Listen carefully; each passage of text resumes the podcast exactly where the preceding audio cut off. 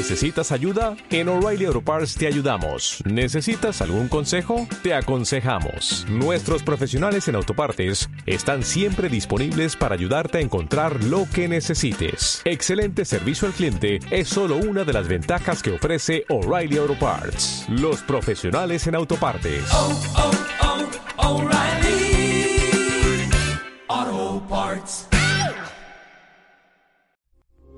Esta es una producción de Grupo Fórmula. Encuentra más contenido como este en radioformula.mx. Muy buenas tardes, me da gusto saludarles. Mi nombre es Bernardino Esparza. Estamos aquí a nombre de Eduardo Ruiz Gili. Eduardo no se encuentra en estos momentos, pero estamos todos los del equipo de este día, miércoles primero ya de diciembre, el último mes del año 2019 y con muchos temas que vamos a estar abordando justamente con Luis Miguel González, con Marco Paz y con César Callejas. ¿Cómo están? Muy buenas tardes a todos ustedes. Los saludo así muy rápidamente. Hola, buenas tardes. Buenas tardes.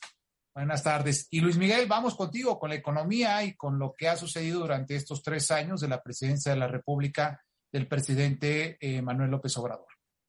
Eh, el tema, como casi cualquiera en estos primeros tres años, genera mucha polarización. Eh, lo económico, qué significa y por otra parte, en qué variables nos enfocamos. Me gustaría empezar por la más obvia que es el PIB. El PIB tiene una definición técnica que es el conjunto de los bienes y servicios que produce una economía, pero hay una definición, yo diría más caserita, literalmente, y es, es el tamaño del pastel que producimos entre todos. Eh, los primeros tres años significan que el pastel se achicó. Tenemos que la economía el primer año 2019 decreció un poco, el 2020 nos cayó el COVID, caímos más de 8%, y en 2021 estamos rumbo a crecer entre 5 y medio y 6, poquito más pegado a 6. Haciendo el balance, en los tres años tenemos un decrecimiento más o menos de 2.5 puntos porcentuales. Eh, en buena medida, hablar del PIB tiene mucha razón quien critica el PIB como indicador en el sentido de es muy importante, pero no necesariamente es lo único que ha ocurrido y sobre todo enfatizar es un promedio. Tenemos zonas del país que están creciendo más, más que el promedio, zonas que están creciendo menos, sectores económicos que yo diría han tenido un buen trienio y sectores económicos que literalmente han estado en la casa del horror. En buena medida, podemos de manera simple decir, la parte de la economía que está vinculada a Estados Unidos le ha ido bien. Son exportadores, ya sean manufactureros o agroalimentarios, en términos generales, le ha ido bien a la parte de la economía que está conectado a mercados internacionales y un poco por definición, podríamos decir, le ha ido mal a los sectores que más dependen de los mercados locales. La pandemia 2020 marca un parteaguas sobre todo en la narrativa del gobierno pero es muy importante enfatizar, Bernardino, César, Marco, que la economía no estaba funcionando bien desde 2019.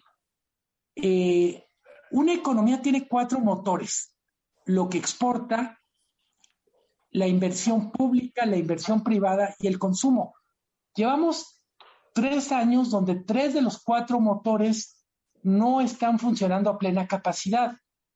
Entonces, cuando pensamos en los retos para la segunda mitad, es más fácil decirlo que hacerlo, como si a un equipo de fútbol le decíamos, no, pues, está muy fácil, metan goles. Pero en la práctica es, necesitamos más inversión pública, más inversión privada y sobre todo con la inversión pública, inversión de mejor calidad. Eh, ¿Qué es lo que sí ha hecho bien el gobierno? Y con eso suelto el micrófono. Creo que el gobierno ha mantenido la disciplina fiscal, eh, no gasta más de lo que ingresa, podemos discutir si en lo que gasta es lo correcto, pero el balance en términos generales es de un gobierno que ha sido prudente en eso. A mí en lo personal me parece que es correcto la política de aumentos de los salarios mínimos. Nos acostumbramos como economía a tener un salario mínimo que era uno de los más bajos de América Latina. O sea, no lo estamos comparando con Suecia, no lo estamos comparando con Dinamarca, ni siquiera con España. Comparado con Costa Rica, Argentina, Colombia, nuestro salario mínimo era miserable. En ese sentido, me parece que tres años de aumentos de salario mínimo van en la dirección correcta. ¿Qué no me gusta del salario mínimo, del discurso alrededor del salario mínimo? El gobierno de López Obrador no reconoce el trabajo que se hizo en el sexenio anterior para hacer posible las alzas del salario mínimo.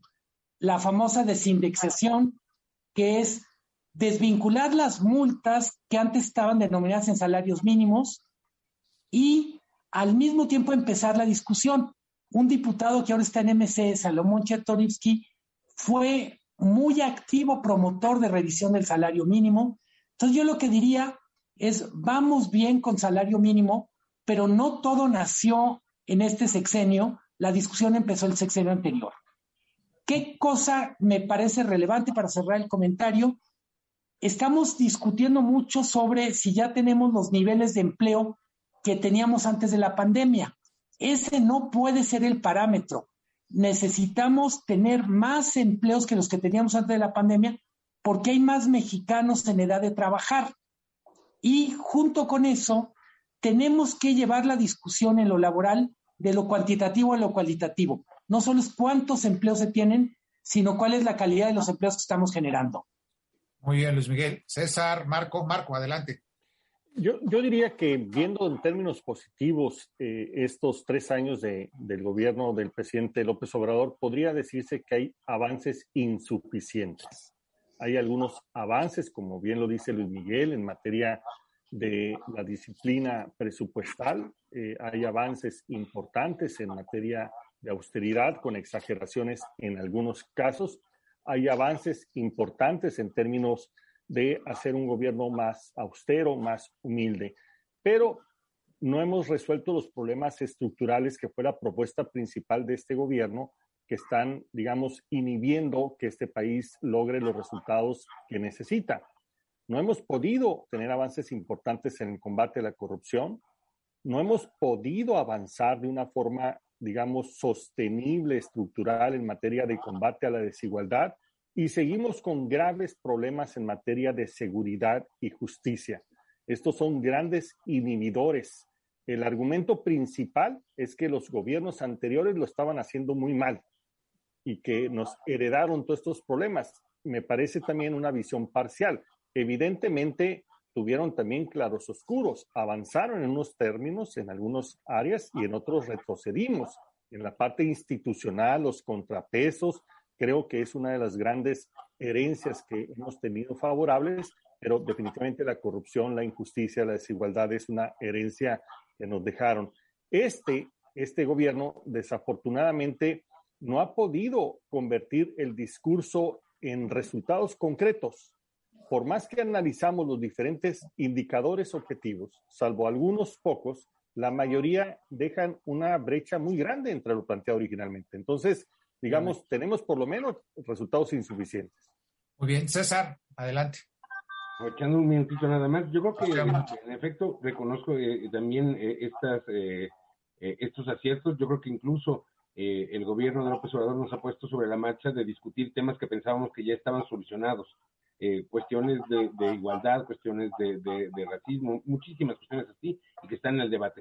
Pero creo que algo que influye de una manera terriblemente difícil es la calidad del ambiente eh, eh, jurídico para la inversión. O no hay definición, se gobierna por decretos que se caen mediante amparos inmediatamente, eso provoca muchísimo temor y sobre todo que necesitábamos una narrativa que podría haberse hecho desde cultura o desde algún otro lado sobre cuál es la identidad del gobierno, cuál es la identidad del proyecto y hacia dónde vamos. yo creo que estos, esos dos elementos están causando problemas sobre los motores que señalaba. Muy bien, muy bien, muchas gracias César. Ahora regresamos nosotros aquí con Eduardo Ruiz Aquí de regreso en el programa de Eduardo Ruiz Gili y miren ustedes hoy justamente pues eh, celebran los tres años del gobierno actual del presidente Manuel Andrés López Obrador y eh, lo que yo quiero hablarles y quiero compartirles es precisamente que dentro de todos los cambios que se han dado, pues siempre se va a reformar la constitución, siempre se hacen cambios constitucionales. Hoy actualmente, eh, dentro de todas estas reformas, se han decretado 18 decretos constitucionales. Esos 18 decretos constitucionales tienen 55 artículos reformados de nuestra constitución política de los Estados Unidos mexicanos. Y dentro de todas estas características, pues hay muchos temas que se han ido tratocando, se han ido cambiando en su momento eh, dentro de la constitución. Se ha creado, por ejemplo, una ley que es la ley general en materia de seguridad privada, que eso pues obviamente es dentro de una facultad que se le otorga precisamente al Congreso para elaborar este tipo de leyes. Se ha hecho, por ejemplo, también eh, entre otras características, eh, se establece que son mexicanos por nacimiento los que nazcan en el extranjero, hijos de padres mexicanos, de madre mexicana o de padre mexicano, también se hace una reforma en ese sentido. Una de las grandes transformaciones que se ha dado también en torno a la materia constitucional es la reforma al Poder Judicial de la Federación. Eh, se habla de crear tribunales de colegiados de apelación en sustitución de tribunales unitarios de circuito, los plenos regionales en sustitución de plenos de circuito, es decir, va en torno justamente a una mm, transformación al interior también de eh, muchas cuestiones técnicas judiciales del Poder Judicial de la Federación, que eso se ha discutido también dentro de nuestro programa en ese ámbito. Se ha establecido, eh, pues sin duda, eh, que el presidente de la República podrá ser imputado y juzgado por traición a la patria, por hechos de corrupción, por delitos electorales y todos aquellos delitos que podrá ser enjuiciado en cualquier ciudadano o ciudadana también es una reforma importante en ese sentido, entre otras tantas en esas características. Hay una que es relevante y muy importante en este ámbito constitucional, que viene a ser la consagración del sistema de salud de bienestar, ¿no? Eh, para el bienestar. Eh, es decir, todo el tema del derecho a la salud que tenemos y que mucho se ha discutido justamente de las deficiencias del sector de salud en, varios eh, ámbitos de la seguridad social, por supuesto, en donde hay deficiencias para la atención médica de muchas personas que lo solicitan. Entonces, sin embargo, pues bueno, ahí también está esta reforma constitucional. Otra muy rápidamente eh, es la condonación de impuestos, también en ese sentido, porque anteriormente se daba esa condonación de impuestos, ahora con esta reforma constitucional, pues ya nadie puede estar condonando en ese sentido eh, no pagar los impuestos en un momento determinado. Eh, una de las grandes reformas y que mucho se ha discutido sin duda es la consulta popular y lo que es la revocación del mandato, que justamente pues están llevando a cabo la recolección de firmas para ver si es posible que el próximo año se haga esta participación de la ciudadanía en la revocación del mandato. Son varias características dentro de la constitución de estas reformas, también inclusive la paridad de género, ¿no? En donde debe de observarse ese principio para la elección de representantes, etcétera, etcétera. Con esto, pues bueno, son prácticamente, les digo, son 55 artículos constitucionales, 18 decretos constitucionales, y la pregunta, ya que abro la, eh, ahora sí que eh, la discusión con ustedes, compañeros, es justamente si todo esto eh, ha dado cambio, ha dado transformación, por supuesto, al programa político del presidente de la República y de su gobierno. Sí, Luis Miguel, adelante. Creo que, creo que hay dos cosas que hay que distinguir entre el país de, leyes y el país de la realidad. Entonces, me gustaría poner en la mesa cuáles de las reformas que se hicieron están quedando en el papel y cuáles en la práctica están yendo más allá de lo que el papel permite. Eh, no somos expertos en, en, temas jurídicos, pero eh, hablamos mucho, hay veces a la ligera, pero en parte porque estamos preocupados con el estado del Estado de Derecho. Eh, creo que miramos mucho a la Suprema Corte esperando que resuelva cosas, pero de alguna manera es bueno tener una Suprema Corte y un poco por sentido común, ya veces pienso, es bueno tener una Suprema Corte, pero no es bueno estar necesitándola tanto y hay veces de manera tan desesperada. Sí, adelante César. Sí, gracias, este, Bernardino. Y coincido con lo dice Luis Miguel, pero eh, añadiría algunas cosas. Me parece que el, programa constitucional del gobierno adolece de un problema general de, la visión del, Estado. Es decir, no sabemos exactamente cuál es el sentido de la cuarta transformación, necesitamos definiciones claras y y en ese sentido lo que hay es un desaseo jurídico general. Es decir, muchísimas disposiciones que se caen este, constitucionalmente. Yo no dudo de, de, de, alguna buena intención de muchas de ellas y creo que, que, son urgentes. El tema de la equidad de género, por ejemplo. Eh, el tema del ejercicio democrático ampliado hacia las consultas al, al, a, estos modelos de democracia directa, sin embargo, que funcionan en casos de crisis. Esto es algo bien interesante. Eh, quienes más invocan las elecciones extraordinarias son las dictaduras es decir, necesitan afirmarse. El presidente no necesita una ratificación. ¿Hay alguna razón de, eh, extrajurídica por la cual está requiriendo eh, hacer acopio de sus fuerzas y medirse? Me parece que en ese sentido hay alguna especie de contaminación y sí creo que un ejercicio importante que debe haber es un aseo jurídico general disciplinado con la misma disciplina que se hace el, el, ejercicio fiscal, pero respecto de las formas jurídicas. Gran parte de las reformas están condenadas al fracaso de entrada porque no tiene sustento constitucional. Y sí, en efecto, sobrecargamos a la Corte, pero la Corte está funcionando como el, el contrapeso que otros poderes no quieren o no pueden dar. Sí, efectivamente. Marco, adelante. Yo creo que al igual que platicamos ahorita de los tres primeros años de gobierno y sus resultados, el proyecto constitucional de este gobierno ha sido insuficiente, inconsistente y en ocasiones errático. No tenemos cómo saber qué tipo de proyecto de país quiere impulsar. Las diferentes propuestas han sido, han salido inclusive de una forma bastante extraña y hay temas que totalmente no se justifican porque no parten de una necesidad, como el caso de la revocación de mandato. Eh, nadie lo está pidiendo, no es necesario a todas luces en nuestro endamiaje constitucional, pero sí nos cuesta y sí nos distrae.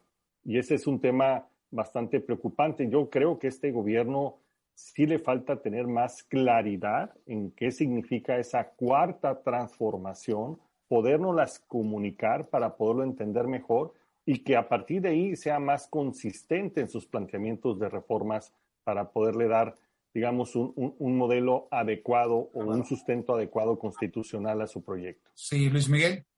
¿Quieres comentar? Te quería preguntar, ¿cómo se compara este sexenio con otros en el número de reformas? Mira, Luis Miguel, acabas de decir algo que justamente iba para allá y para contestarte rápidamente en una de las grandes reformas que creo que no está funcionando bien desde el punto de vista, sobre todo por muchas circunstancias por el tema de salud, es la de la reforma educacional, ¿no? La reforma educativa, que es una de ellas. Eh, por ejemplo, dentro de todos los presidentes de la República, quienes ha hecho más reformas constitucionales ha sido Enrique Peña Nieto, el presidente Enrique Peña Nieto, 155 reformas dentro de su periodo de seis años. Entonces, pues bueno, finalmente eh, creo que todos los presidentes siempre llegan con una idea, llegan con un plan de gobierno y ese plan de gobierno se ajusta muchas veces a lo que son las reformas constitucionales. En fin, así están las cosas. Nosotros vamos a un corte y regresamos en un momento. Gracias. Estás escuchando Eduardo Ruiz Gili. De regreso en el programa de Eduardo Ruiz Gili y vamos a estar hablando ahorita de la industria editorial, aprovechando justamente que está la Feria Internacional del Libro allá en Guadalajara y para esto está aquí con nosotros César Callejas, que quieres hablar acerca de este tema. Adelante, César. Gracias, Bernardino. Y en efecto, y, y enlazarlo con lo que estamos hablando, porque la FIL, que vuelve a abrir sus puertas después de la pandemia, que lo está haciendo en un formato híbrido, es decir, en formato digital y en formato presencial. De hecho, conviven ambos y está, funcionando bastante bien y se ha convertido en el gran fenómeno cultural de México. Es el gran escaparate, como otrora fue el Cervantino, ahora eh, los ojos están sobre la pista. Ayer se dieron a conocer los resultados de la, de la industria editorial y eh, dan luces de esperanza, pero nos dicen mucho sobre nuestro carácter de lectores y sobre nuestra, nuestro carencia, digamos, de un programa cultural. Vamos a, los, a, a las cifras. Eh, la industria editorial dejó de producir 14 millones de ejemplares eh, eh, el año pasado, 11.6% respecto a las cifras del 2019. Se vendieron 99 millones de ejemplares, 24 millones menos que en relación con el año anterior. es, hay una baja del 20% en ventas. El nudo más fuerte de la pandemia fueron las librerías. Evidentemente, pues estando todos aislados, eh, eso significó que eh, hay un, remanente ahí eh, terriblemente congelado y cómo, cómo, cómo, cómo ha estado esta situación, pues bueno, empezamos a ver ciertos este, alicientes porque bueno, hay un, hay un descongelamiento de los hechos y entonces empieza a fluir la, este, la, el mercado editorial otra vez.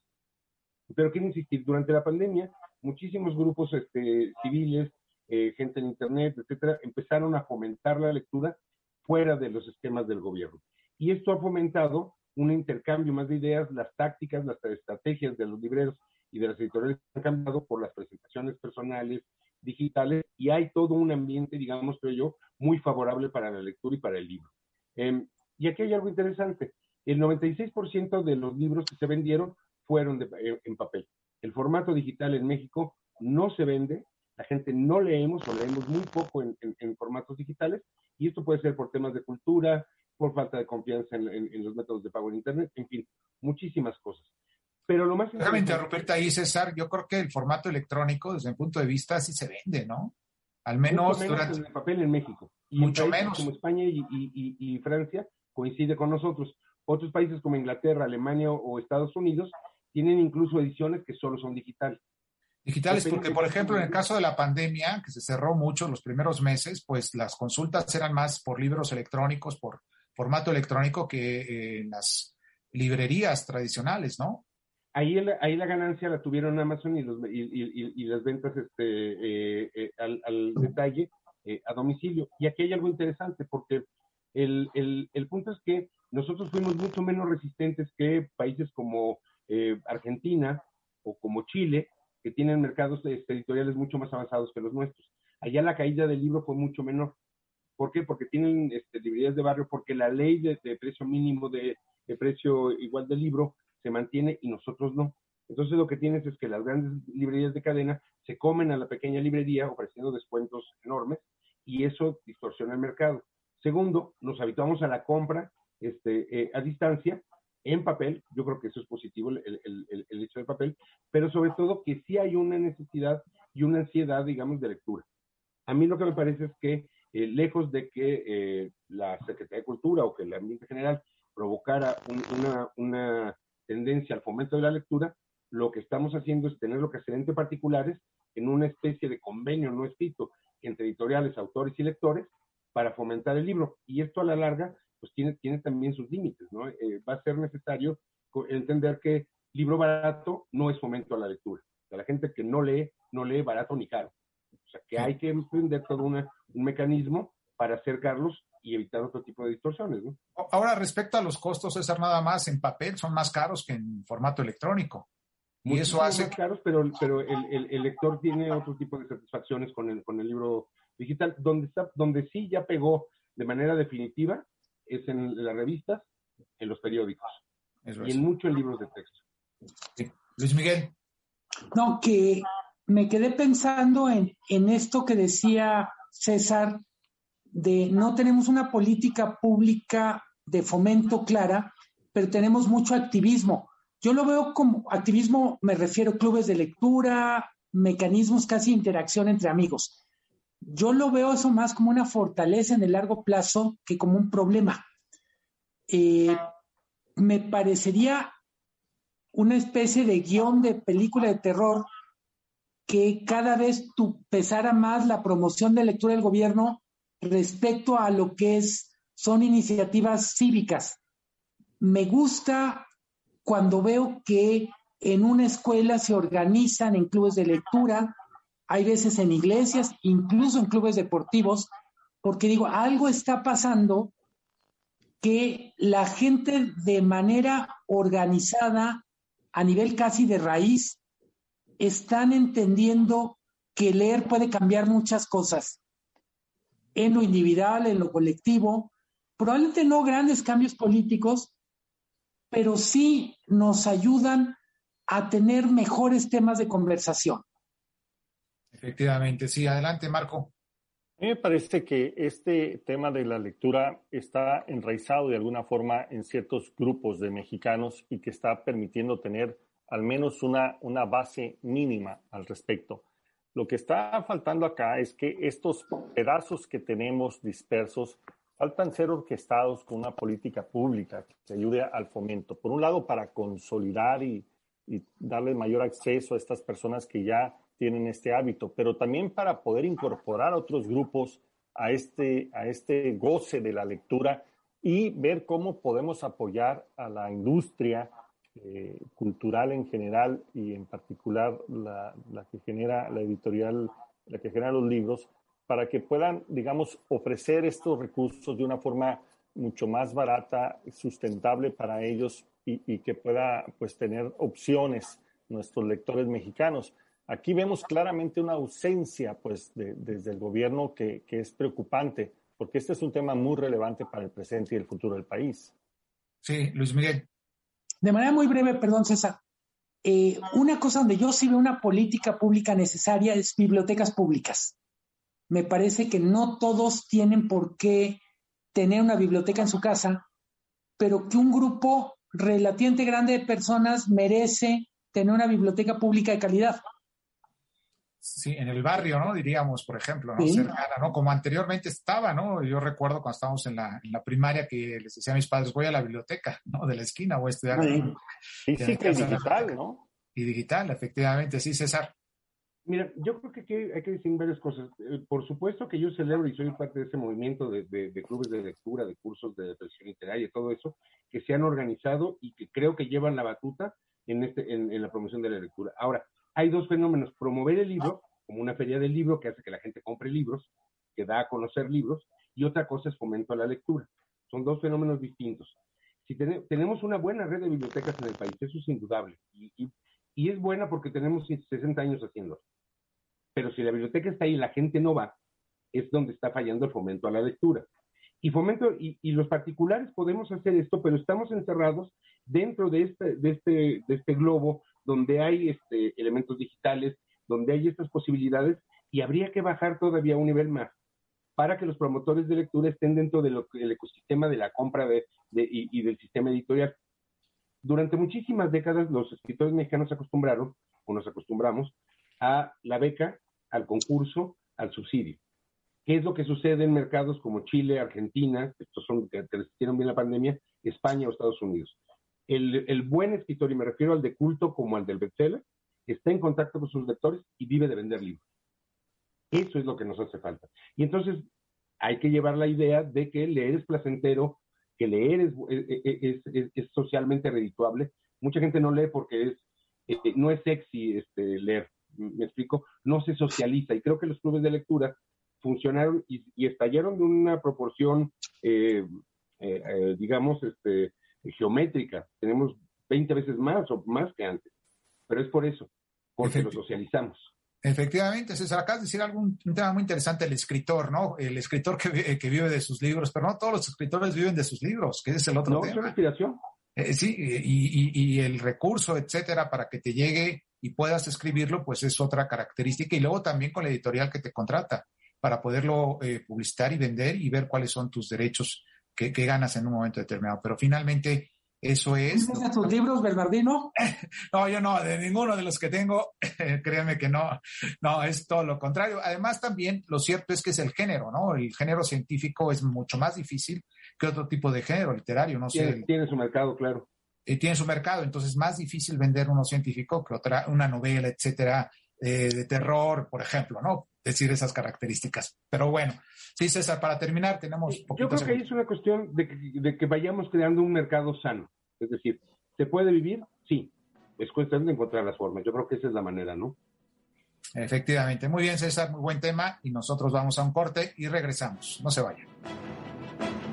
Eduardo Ruiz Gili, y miren ustedes, hoy se se da el festejo de los tres años en el Zócalo, de los primeros tres años del gobierno del presidente López Obrador. Y para esto, para que nos platique cómo están por allá las cosas, ya está en la línea telefónica nuestra compañera Andrea Meraz. Hola Andrea, ¿cómo estás? Estás en las calles de Madero, en la avenida Madero. Hola Bernardino, muy buenas tardes. Te saludo con, gusto a ti y al auditorio. pues estamos justo en el cruce de Madero y la plancha del Zócalo Capitalino. Y como puedes ver en las imágenes de mi compañero Uriel Rivas, pues lo que se llama la fiesta de la democracia está a todo lo que da. Eh, por la tarde vimos algunos funcionarios entregando gel antibacterial, pidiéndole a la gente que guarde su sana distancia, pero a esta hora de la tarde, casi 4 con 17 minutos, no se puede guardar ni sana distancia, el cubrebocas es una opción y el uso del gel antibacterial es a cuentagotas. Sí hay muchísima gente aquí en el Zócalo Capitalino, todos muy animados esperando el mensaje del presidente Andrés Manuel López Obrador. Sin embargo, pues podemos hacerle pues hincapié a la gente que va a venir o que está en camino que por favor traigan eh, su cubrebocas y guarden muy bien la sana distancia. Hay muchos, eh, muchos, eh, muchos músicos que han llegado hasta la plancha del Zócalo Capitalino que no forman parte justo de este espectáculo que se se montó a previo y posterior al mensaje del presidente. Han sido de varios eh, pueblos los que han venido hasta este punto, hasta el primer punto del cuadro de la ciudad. Es, una, es el primer mensaje que da el presidente después de... Eh, después de de, eh, después de, esta pandemia de COVID-19. Comentarte también, Bernardino, que en este momento, pues también lo que hemos podido notar de la ciudadanía es muchas, eh, muchas eh, ganas de poder escuchar el presidente de Andrés Manuel López Obrador. Es el reporte, Bernardino. Efectivamente, Andrea, tú estás en las calles de Madero, la calle Madero. ¿Sí nos escuchas, Andrea? Hay mucho, hay mucho, mucho ruido, pero bueno, efectivamente, eh, desde hoy temprano en el Zócalo ya estaban llegando las personas para poder apartar su lugar justamente y esperar el informe que va a dar el presidente de la República hoy, que es a partir de las 5 de las 5 de la tarde. Y ya estamos también con Javier Giles, que él está, nuestro compañero, que él está ya en las calles, en la calle de 20 de noviembre. Javier, ¿cómo estás? ¿Cómo están las cosas por allá? Fíjate que ya se llenó la Plaza de la Constitución.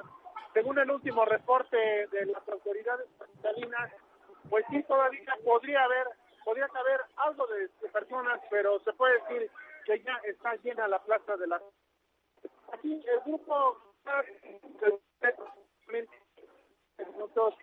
sigue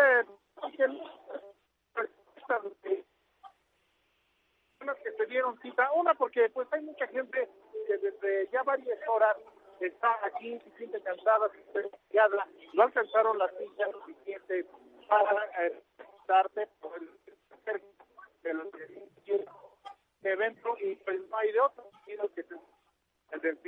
Son decenas de banderines que dicen eh, de, dónde vienen estos grupos de Morena, sobre todo del, estado de Veracruz, algunas personas muy, muy bien, Javier, muchísimas gracias. Y vemos que hay demasiada gente. Estamos viendo las imágenes aquí por Telefórmula justamente de cómo está llegando pues muchas personas, decían en autobús, en, carro propio.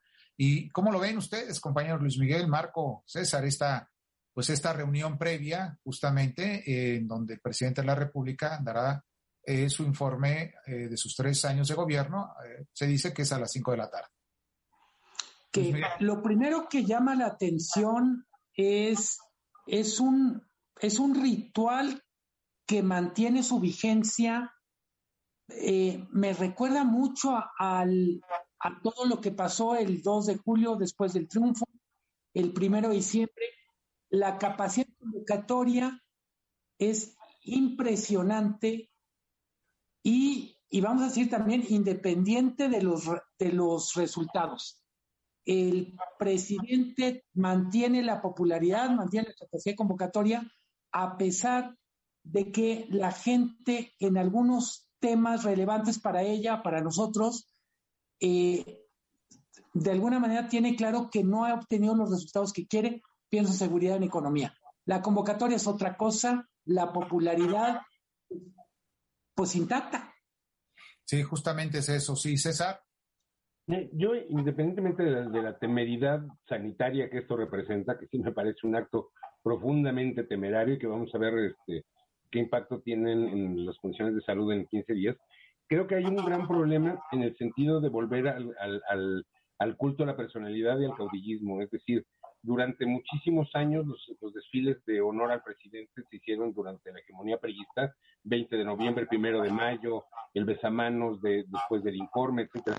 Creo que es muy peligroso que después de que la sociedad construimos instituciones este, civiles que nos permitían cumplir nuestros ritos este, cívicos, estemos, estemos viviendo esta situación. Ahora, desde luego que es innegable el liderazgo profundo del presidente. Eso es innegable. ¿Qué se puede hacer con él? Creo que es muy riesgoso apostarlo en el, en, el culto de la personalidad, apostarlo en algo, en, en, la concepción de un movimiento y no de un programa de gobierno. Creo que hay que, hacer, que estar muy atentos a eso, porque al final del día eso pasa factura y, y, popularidad no es sinónimo de intención de voto. Efectivamente, César. Adelante, Marco. Sí. Yo, yo creo que hay dos temas aquí. Es una cosa de, de forma y de fondo, ¿no? La, forma es eh, una estrategia eh, del presidente dentro de su estrategia mediática que le ha resultado muy exitosa, ¿no? De un mensaje que machaca día a día y que después termina de remachacar con este tipo de eventos frente a la gente, donde se siente en un ambiente controlado, donde él domina, donde él se siente cobijado y, y donde él se engrandece, ¿no? Ese culto a la personalidad que eh, comentaba eh, bien, eh, César. El otro es el tema de fondo. O sea, el, presidente eh, seguramente va a ser consistente con lo que ha dicho siempre. Es su proyecto, es su visión de, país, donde poco espacio existe para la autocrítica, para la inclusión, para tomar en cuenta un proyecto conjunto de país. Es el país que él tiene pensado y que él ha diseñado para nuestro, para todos nosotros y ahí creo que siempre va a ser un tema pendiente todavía. Sí es, Marco. Adelante, Luis. Eh, va a ser muy importante, coincido con lo que decía César y quiero detenerme en lo que dice ahorita Marco. Eh, muy importante el mensaje que escuchamos. Eh, estamos en el Ecuador del sexenio, exactamente a la mitad, poquito más adelante de la mitad, pero simbólicamente podemos leer este discurso como es un discurso de llamado a la reconciliación, a la moderación o, o en profundizar esta vertiente más radical, más polarizadora que hemos visto en el último año. Así es, efectivamente. Pues bueno, vamos a esperar qué es lo que nos dice el presidente de la República. Vamos a ver ese discurso. programa de Eduardo Ruiz Gili y vamos a hablar del mundo digital, de todos los avances de la tecnología y para eso está aquí con nosotros el experto Marco Paz. Marco Paz, ¿cómo estás? ¿Qué, nos traes ahora de, cosas nuevas? Muy bien, Bernardino. Pues hoy les quiero platicar de algo que está empezando a romper mercados, que son los denominados nuevos activos digitales, NFT o los famosos token no fungibles. Esto que parece medio extraño tiene que ver con esta transición que estamos acelerando en los últimos meses de pasar de este mundo real a este mundo alterno o digital. Ya hemos visto pues cómo aparece esta idea del metaverso por parte de Facebook, Microsoft, cómo las criptomonedas cada vez tienen un papel mucho más preponderante. Todo este tema de las cadenas de bloques que permiten darle seguridad a la información eh, y transparencia que está cambiando muchos de estos eh, modelos que, que estamos teniendo en el mundo real pues a esto se, suma estos eh, tokens no fungibles. ¿Qué significa? Token es una especie de llave electrónica única. Eh, recordemos, eh, a veces en los bancos te daban un aparatito que emitía un, número que era como tu número clave que podías entrar a tu cuenta y con eso hacer los movimientos que querías. Y no fungible significa que no se puede destruir y esto está creando eh, algo muy interesante porque estos tokens no fungibles están relacionados con propiedades digitales. ¿Qué me refiero con propiedades digitales? No existen físicamente. Puede ser una pintura, puede ser una escultura, puede ser una colección que se crea en el mundo digital, y que eh, le genera la propiedad a una sola persona. Es algo que a veces es complicado de entender, pero es parecido como si tú tuvieras, compraras un boleto para un concierto, ese boleto solamente te pertenece a ti. Tú eres el único dueño de ese asiento que compraste. Nadie más los tiene. Pues esto significa lo mismo, pero en el mundo digital. Tienen ciertas características estos famosos TNF eh, que permiten pues comercializarse además. Uno es que son únicos. Estos activos se parecen como a las obras de arte. Puede haber copias, pero solamente hay un original y un solo dueño al respecto. No se puede dividir entre varios dueños. No son ahorita totalmente interoperables, no están en todas las cadenas de bloques, solamente en algunas por el momento. Son indivisibles, o sea, es un solo dueño, no son varios dueños, no se puede eh, hacer por porcentaje. Son indestructibles, como están en la cadena de bloques que están dispersas por todo el mundo, no hay forma de cómo se pueda destruir esta propiedad. Así que en ese sentido está garantizada. Pero a ver, déjame interrumpirte, Marco. O sea, lo, que no, lo que yo entiendo entonces es que no se pueden hackear. Absolutamente. No hay forma. No hay forma. No hay manera. No hay forma de cómo crear una copia, una copia pirata. Eso está totalmente blindado. El token, el token es, por ejemplo, muchas veces para que hagas tus transferencias y te mandan una clavecita, te mandan números, inclusive te dicen, te mandan un número a tu mensaje y a tu servicio de mensaje pasas ese número, pero ahí a lo mejor se lo pueden hackear, ¿no? ¿O me equivoco? Sí. Eh, eh, es, muy, es, muy, difícil porque existe, lo usas y desaparece. Okay. Entonces no hay forma. A diferencia de, esos, de esas llaves electrónicas, el, este no fungible no desaparece. Pero la ventaja que tiene que como está distribuido en diferentes computadoras alrededor del mundo, es muy difícil orquestar a todos los jugadores que tienen un pedacito de esa información para lograr cambiarla. Por eso te da totalmente seguridad. Sí, Luis Miguel. Perdón, perdón. Se habla también de los tokens no fungibles como medio de pago. Por ejemplo, se dice, hay jugadores del fútbol que están recibiendo NTFs o TNFs. ¿Cómo funciona eso? Más bien se están pagando por cosas que van creando ellos. Eh, por ejemplo, van creando colecciones que tienen que ver con imágenes, fotos, videos de sus carreras y las están vendiendo. Para que tengamos una idea del tamaño que está ocupando en el mercado, en el, en el tercer trimestre de este año, el volumen de negociaciones de TNFs fue de 10.670 millones de dólares, creciendo comparado con el trimestre anterior en un 700%. Está rompiendo el mercado y está abriendo una posibilidad que antes no se tenía. Es, eh, digamos, es inagotable el espacio que permite a la creatividad. ¿Quiénes lo están aprovechando? Los, los creadores de arte, por ejemplo, lo están aprovechando los deportistas que están sacando elementos coleccionables que tienen mucho valor en el mercado. Los están sacando inclusive algunos cantantes con algunas versiones muy particulares de sus creaciones propias. Lo están sacando diferentes coleccionistas a través de compartirlo. Eh, la verdad es que es difícil predecir qué va a suceder, pero esto es como que pensar en dos mundos, en el físico, donde tienes bienes que tú puedes tocar, como el oro, como una obra de arte, y el digital, donde lo tienes, pero no lo puedes tocar, pero vale igual o más que el mundo real. Así que esto va a cambiar muchos paradigmas. Así es, así es, Marco. César, ¿algún comentario? yo creo que aquí lo interesante es cómo hemos cambiado nuestra propia idea incluso de propiedad. Es decir, era lo nuestro lo que tocábamos. Aquí tengo mi colección de, discos o la biblioteca y de pronto lo que tengo es una clave de acceso a los documentos que yo digo que son míos y que en realidad me dan la oportunidad del uso del audio y, del, y de la visión del texto, pero, pero no tengo ya nada. Es decir, nuestra propia idea de, la propiedad se viene abajo y está en, cambio constante. Y, y, junto a estos fenómenos, mira, el blockchain va a acabar con los notarios, eh, la inteligencia artificial va a acabar con los oficiales de juzgados. O sea, al rato no vamos a necesitar este, un montón de, de, cosas que estamos habituados a tener, pero lo más interesante, y, y, como decía Luis Miguel, pues estoy hablando a futuro de algo que, que está, que, que, ya sucedió. O sea, esto está aquí con nosotros, sin nosotros o contra nosotros. Entonces, nuestra propia idea de, propiedad va a cambiar radicalmente en los próximos años. Efectivamente, sí. Eh, Luis, Luis Miguel. ¿Qué papel juega en México esto? Por un lado es una tecnología, pero también, también es una especie de subcultura, por decirle de alguna manera, ¿no, Marco? Totalmente.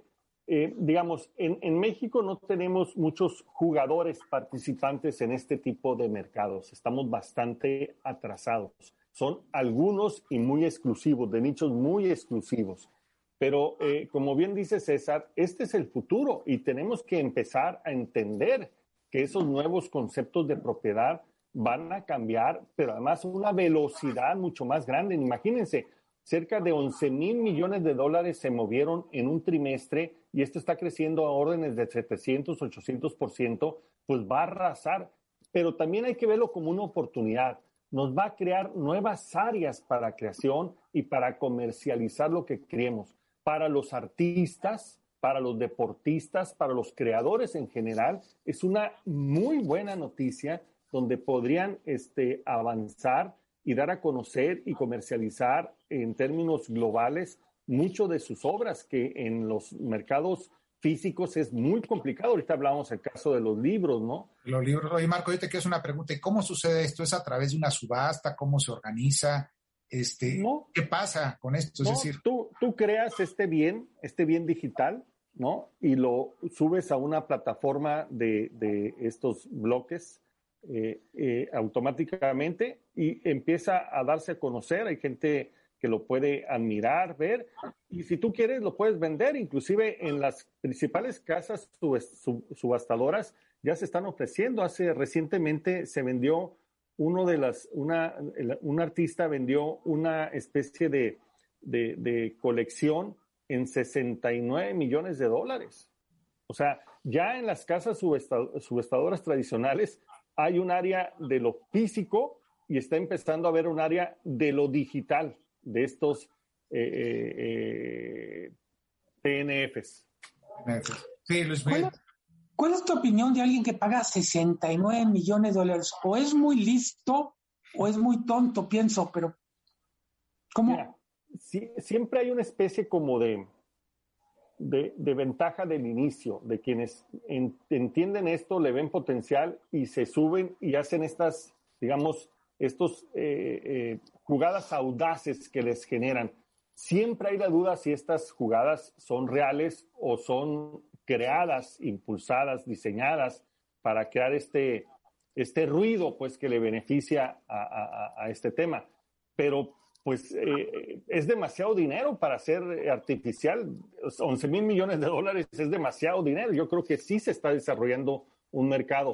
Nos cuesta mucho entender esto, ¿no? Y esto esto de no tangible, qué, significa y qué seguridad me ofrece, pero está, está rompiendo mercados. Está rompiendo mercados. aquí, aquí en México, ¿conoces algún caso así, eh, Marco? ¿Qué ha ocurrido? No, nada, nada importante. Creo que, como siempre, pues estamos como que un escalón abajo o varios escalones abajo de lo que sucede en el mundo. Pero esto nos va a venir a impactar. Así que yo sí invito a nuestro público a que se meta en este tema y que aprenda a conocer, porque dentro de poco va a ser parte de la realidad cotidiana en sus transacciones. Esto, jugar con estos dos mundos, el físico y el mundo digital. Por completo, por completo. Qué buen tema, Marco, qué buen. Vamos a irnos preparando ya para poderlo realizar, Marco, finalmente, ¿no? Así que no hay más que meternos en el mundo, como decíamos ahorita, estemos en contra, estemos a favor, esto va a suceder y va a suceder a una velocidad mucho más rápida de lo que creíamos. No es que el siguiente año o en el siguiente década, está sucediendo ya. Y si no entendemos y no nos subimos a este tema, estamos perdiendo oportunidades. Muy bien, Marco, muchas gracias. Vamos a un corte y regresamos. Programa de Eduardo Ruiz Gil unos minutitos ya eh, comienza el festejo del, tercer informe de gobierno del presidente de la República allá en el Zócalo, en la plaza del Zócalo. Eh, hace rato entre, eh, pues entrevistábamos, nos comentaban nuestros compañeros que están allá pues eh, que la gente ya está llegando y ya está pues llena, llena la plaza del Zócalo, ¿no? Luis Miguel, ¿cómo ves? Es, pues es momento de verlo por la tele. Sí, en un ratito a las 5 de la tarde, aquí por Telefórmula pueden verlo, pueden escucharlo también con los demás compañeros que van a estar, pues seguramente también comentando todas estas actividades que surgen en unos minutitos ya, en unos cuantos minutitos ya, 13, 14 minutos ya están. Y nosotros nos vamos, les agradezco mucho que hayan estado con nosotros el día de hoy aquí en el programa de Eduardo Ruiz Gili. Gracias César, gracias, Luis Miguel, gracias Marco. Y pues nos estamos viendo pronto. Hasta luego, gracias. Hasta luego, muchas gracias. Esta es una producción de Grupo Fórmula. Encuentra más contenido como este en radioformula.mx.